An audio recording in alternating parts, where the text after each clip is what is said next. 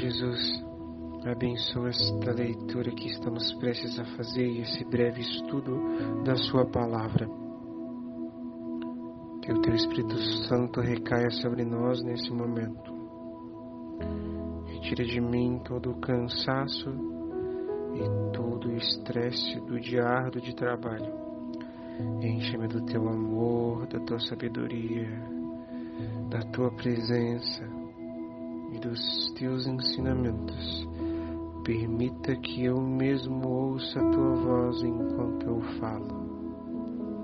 Que daqui saia um fruto do teu reino e não um de mim mesmo.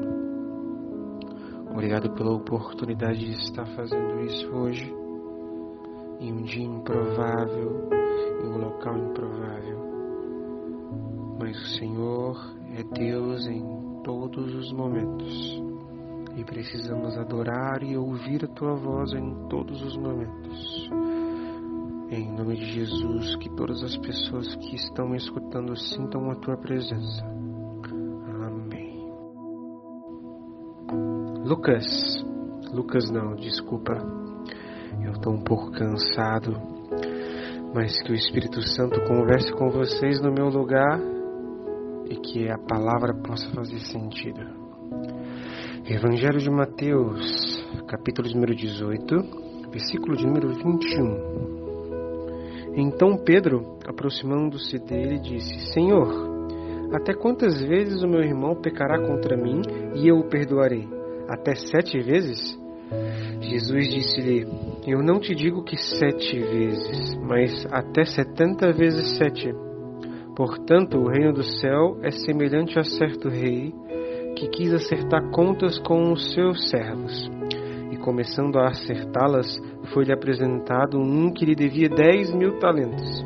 Porém, não tendo ele com o que pagar, ordenou o seu senhor que fossem vendidos ele, a sua esposa, os seus filhos e tudo o que ele tinha, e que o pagamento fosse feito. Então o servo se prostrou e o adorou, dizendo: Senhor, tenha paciência para comigo, e eu tudo te pagarei. Então, movido de íntima compaixão, o senhor do servo soltou e perdoou-lhe a dívida. Perceba que nessa ocasião, Pedro pergunta a Jesus: quantas vezes devemos perdoar aqueles que nos têm ofendido ou feito algum mal contra nós? E Pedro, como sempre foi corajoso e um homem de fé, jogou um número 7 para Jesus, achando que estava arrasando. E Jesus disse para ele: Pedro, eu não te digo sete, mas setenta vezes sete por dia. O que Jesus estava dizendo é que não há limites para o perdão. Agora, deixa eu falar uma coisa muito importante para vocês. Sabe qual é a maior prova de amor? pensa um pouco comigo.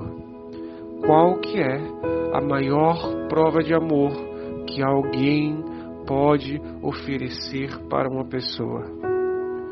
Você provavelmente deve estar pensando: ah, a maior prova de amor é a comunicação, a maior prova de amor é presentes lindos e caros, a maior prova de amor é estar sempre presente, maior prova de amor talvez seja cuidar independente das circunstâncias. Você pode até estar pensando essas coisas que são lindas, e elas são lindas, mas deixa eu te falar uma coisa: a maior prova de amor que você pode oferecer para alguém é o perdão. Você sabia disso? Diz para mim, qual é a maior prova que Deus nos deu do amor dele por nós? Foi o perdão através do sacrifício de Jesus naquela cruz. A maior prova de amor que eu, que você que está me escutando, recebeu do Deus Todo-Poderoso, que não tem obrigação nenhuma de nos amar ou de cuidar de nós como Ele cuida, foi o perdão por todos os nossos pecados.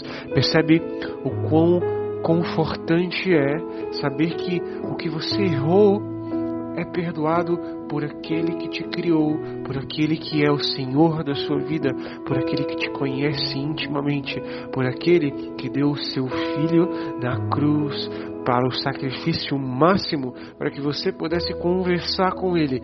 Isso veio através do perdão, porque o nosso Deus é um Deus misericordioso. As suas misericórdias não têm cabimento, não têm fim. Nessa parábola, sabe uma coisa interessante? No nosso entendimento, na nossa cabeça, se você tenta pensar sobre isso, e você olha para uma situação onde alguém que tem uma dívida não a paga, qualquer coisa diferente de um castigo ou qualquer coisa diferente de pagar a dívida é errado, não é? Pensa bem, se alguém deve 10 mil reais, qualquer coisa diferente de não pagar esses 10 mil reais está errado. Não é assim que pensamos? Só que a justiça de Deus ela é diferente. Porque aqui nessa parábola Jesus diz que esse servo, ele não foi deixado parcelar a dívida, não foi parcelado, ele foi perdoado. O rei não iria cobrar mais nada daquele servo.